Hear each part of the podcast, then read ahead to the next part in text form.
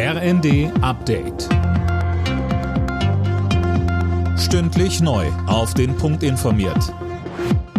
Ich bin Silas Quering.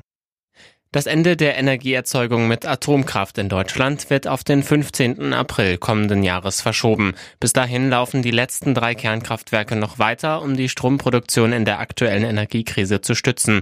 Heute berät bereits das Bundeskabinett die neue Lage nach dem Machtwort von Kanzler Scholz. Ein Weiterbetrieb über den April hinaus schließt er aus. Wir werden dann ja auch ein völlig verändertes Szenario vorfinden, denn die auf den Weg gebrachten Flüssiggasterminals an den norddeutschen Küsten gehen zum Teil ja schon zum Jahreswechsel in Betrieb und im Laufe des nächsten Jahres werden es immer mehr sein, sodass wir praktisch mit jedem eröffneten Terminal unsere Unabhängigkeit steigern.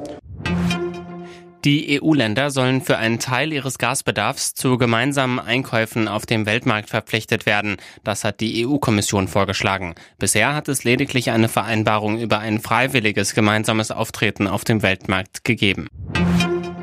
Bei den russischen Attacken auf die Ukraine ist zuletzt immer wieder auch die Stromversorgung das Ziel. Präsident Zelensky zeigt sich besorgt. Mehr von Max Linden. Nach Angaben der Ukraine hat Russland innerhalb einer Woche rund jedes dritte ukrainische Elektrizitätswerk zerstört.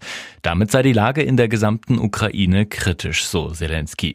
Mehr als 1100 Orte sind demnach aktuell ohne Strom.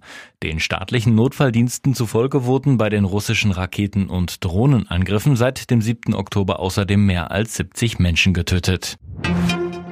Erste Überraschung in der zweiten Runde des DFB-Pokals. Borussia Mönchengladbach hat beim Zweitligisten Darmstadt 98 mit 2 zu 1 verloren.